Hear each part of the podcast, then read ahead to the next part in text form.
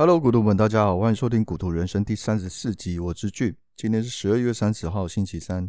很快的，我们就要送走二零二零了。那岁月真的是一把杀猪刀啊！这个节目啊，也录到三十四集啊，连我自己也不知道为什么可以录到现在。很高兴啊，可以跟各位做朋友，那也认识了很多 Podcaster。在今年二零二零年要结束的尾声之际呢，我们就来盘点今年发生的大事件。第一个啊，就是新冠肺炎。这个是无可置疑的。我想各位听众的台湾人啊，除了深深烙印在你们心里面的九二一大地震以外呢，我想就是这一次的新冠肺炎。我想各位的年纪也不会跟我差多少。那这一次的新冠肺炎呢，绝对是我们有生之年呢维持最久的一次疾病哦。从我上一集节目啊，累计确诊我说是七千多万人嘛，到现在已经八千多万人，累计死亡人数呢已经到一百八十万人。这些数字啊，不是冷冰冰的，都是确确实实的，因为这一次的疾病而离开我们的人。当然，这个世界呢还在进行式，甚至还有一些变种的病毒持续在蔓延。我是真心希望这一次的疾病能够赶快过去哦，一切能够恢复正常。每天戴口罩的不说，走到哪里像是上班啊，都要提心吊胆的。连你想看个病啊，你咳个几声啊，你都会怀疑自己是不是得到肺炎。今年生病的人真的很辛苦，连医院啊都是严格的在把关。第二件大事情呢，就是第一次有民营企业参与 NASA 的航太计划。Elon Musk 不但研发出便宜的航太燃料成本以及自动着陆的技术，除了使它可以跟 NASA 合作之外呢，还有世界各地的国家需要它帮忙发射卫星，甚至一起带动 Tesla 的股价。接下来就是东京奥运呢，延期了一年。你可能觉得没有什么啦，可是你要知道，历史上的奥运啊，也只有延期过两次。第一次呢，就是一九一六年的第一次世界大战；第二次呢，就是一九四零年还有一九四四年的第二次世界大战。相隔了八十年啊，我们都没有停办过奥运。所以你看这一次的停办啊，严重的程度可以跟世界大战比拟的。再来就是美股熔断了，熔断机制呢，始于一九八七年十月十九号。股票出现抛售潮，史称呢“黑色星期一”。连八爷爷啊，每一次遇到一次熔断都出来喊话。连续三四次的熔断都发生在今年。下一个事件呢，就是原油期货跌到了负数。我想各位投资朋友啊，都心有戚戚焉。甚至有很多朋友啊，都从这一次的原油事件啊都毕业了，像是元大石油正二啊，或是国外的美股，不管什么都是跟石油有关系的呢，全部都毕业了。你从来没有想过，人类最依赖的石油呢，有天也会到负数，也就是说呢，多到没地方放，送你也不要。每天看那个网络上的对战单啊，不是赔了三四百万，也有上千万的都有。除了这些事件呢，也有政治事件，比如说台湾今年的总统大选。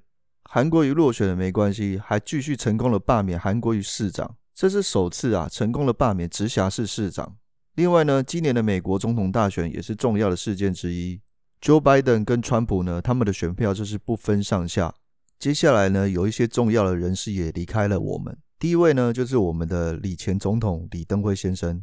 国内的艺人呢，有黄鸿升、刘真、罗佩颖、罗美眉，还有灭火器的主角吴鹏凤。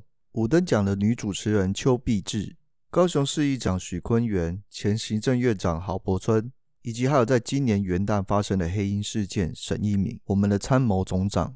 国外的有篮球明星 Kobe Bryant，还有饰演黑豹电影的塔维克·博斯曼，日本的搞笑明星志村健，特别是这志村健啊，我小时候都看他的电视节目，还有很多没念到的，都是我们舍不得离开我们的人。我们也感谢他们在二零二零之前呢，带给我们一些美好的回忆。在悲伤之际呢，我们还是要朝着人生的目标继续往前走。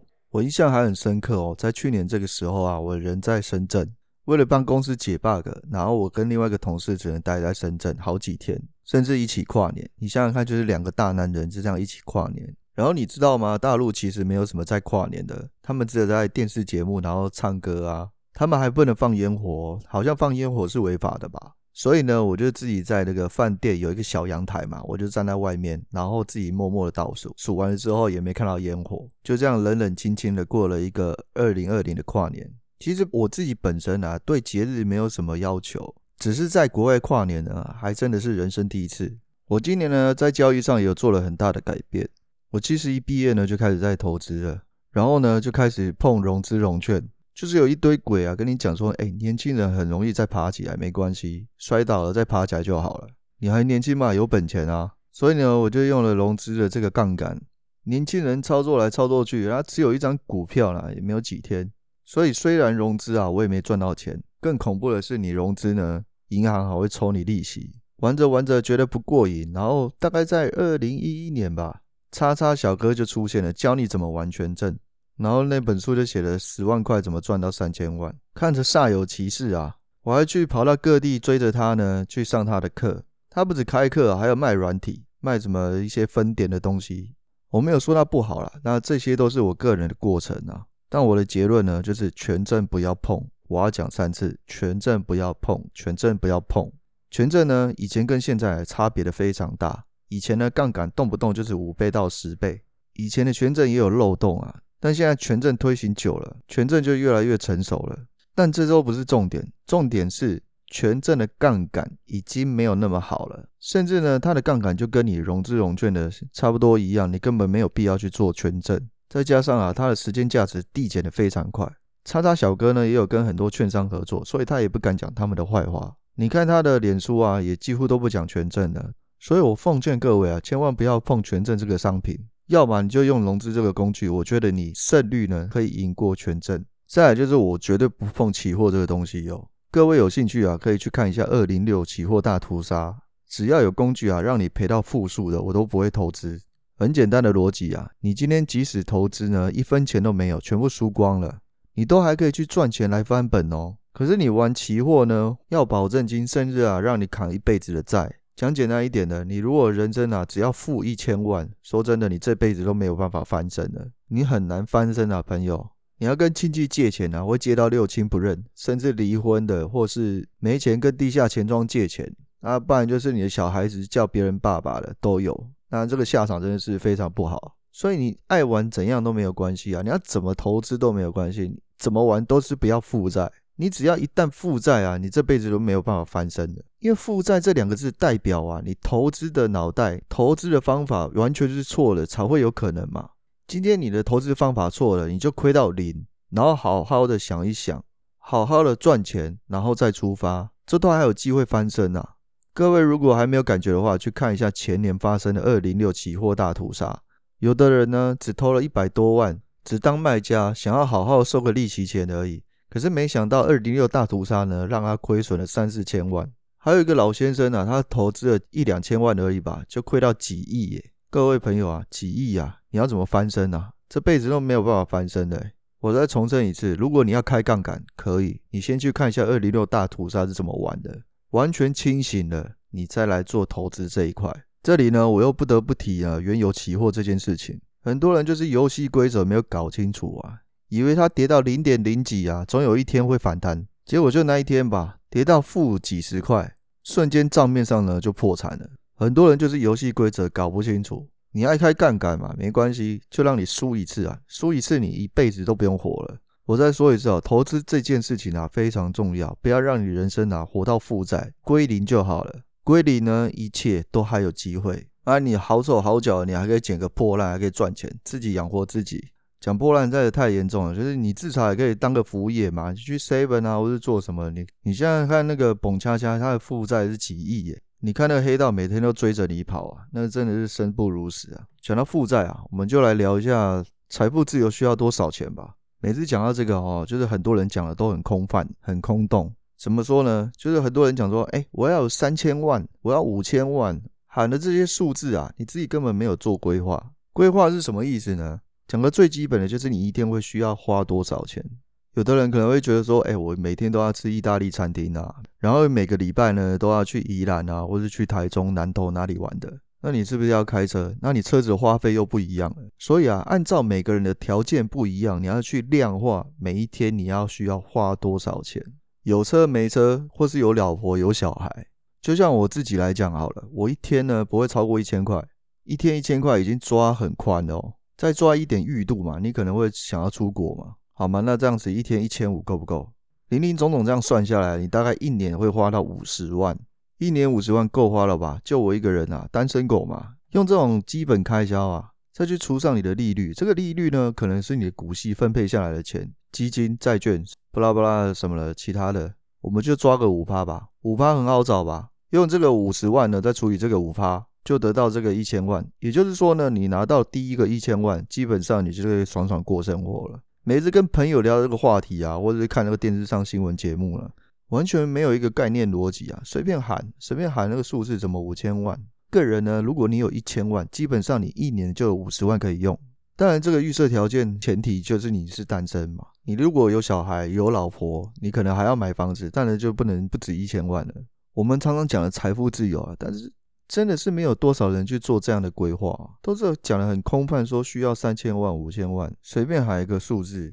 我相信每个人生都有一个阶段嘛，就比如说我现在是单身，哎，我需要一千万可以退休。那如果你今天又刚好遇到一个对象要结婚了，这个数字又变了，又往上面提升了。我想每个人都要常常做这样的规划，因为其实我现在在科技业，你也不知道自己的体力能够撑到哪时候。当然嘛，谁会想要当社畜一辈子呢？人的体力有限嘛。如果你提早完成了这个目标呢，你剩下的体力啊，要及早去享乐。重点就是说啊，就连巴菲特他自己就说了，百分之九十九的财富都是五十岁之后才得到的。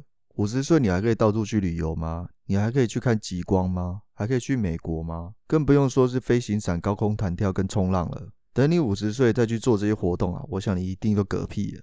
好，那我们来聊一下二零二一年的投资展望吧。说实在啊，前阵子可能回调了一些，但我整体的报酬率呢，大概还是接近九十 percent 哦。大部分的贡献度啊，都还是来自这个 Tesla。所以二零二一年的操作呢，很简单，主力我会放在电动车。电动车又分几个选项啊，那第一个是充电桩。第二个是电动车公司，像是 Tesla；第三个是资源类股，像是 MP Material。好，除了电动车以外呢，有一部分的钱一定要放在比较稳定成长的部分。疫情过去，第一个首先起来的一定是航空邮轮类股。航空呢是硬需求，所以我觉得它的风险是最低的。剩下的呢，大概二十到三十 percent 的，我会放在 SPAC 空壳公司。现在全球的经济正在复苏嘛，二零二一年呢，确实是对 SPAC 是一个非常友善的环境。特别是准备收购一些电动车的 SPAC，我想呢，SPAC 在明年非常有机会。所以总体来讲啊，大概就是三个类股：电动车、SPAC 跟航空类股。那今年二零二零年呢，不好的总是会过去，要重新建立起这个新的经济秩序呢，也是需要一段时间的。所以这三个类股啊，在二零二零年绝对是一个非常好的起跑点。除此之外呢，我的频道已经开播了三个月。中间啊，我也是认识了很多朋友，还有群组一些新的 Podcaster。那二零二一年呢，还请各位多多的担待，预祝各位啊可以操作的顺利，提早达到财富自由。最后呢，来回复一下留言哦。留言的 ID 是豆，标题是豆子来打五星鸡血喽。内容写的是大大的产业分析真棒。我靠，自己念哦，这这些留言我自己都会起鸡皮疙瘩。我在这里很感谢豆的留言哦。第二个留言 ID 是易德。五星鸡血充实又不瞒大家说啊，这个是我认识最近认识的 Podcaster，这个是古拜大大，大家呢有空呢可以去听一下古拜，他是做一些期权跟一些心法的分析，还有在以前的一些工作经验，他本人啊也是非常的幽默，时不时呢还会在频道里面唱歌给你听，好吧，节目就先到这边了，那先预祝大家二零二一年新年快乐。以上投资的分享纯属个人操作，不具任何投资的建议。在你展开投资之前，你要先衡量自己所能承受的风险，审慎评估，还有独立思考。我会分享更多有用的资讯。谢谢大家，谢谢股徒们，我是俊。如果你喜欢我的节目，欢迎订阅。我们下次见，拜拜。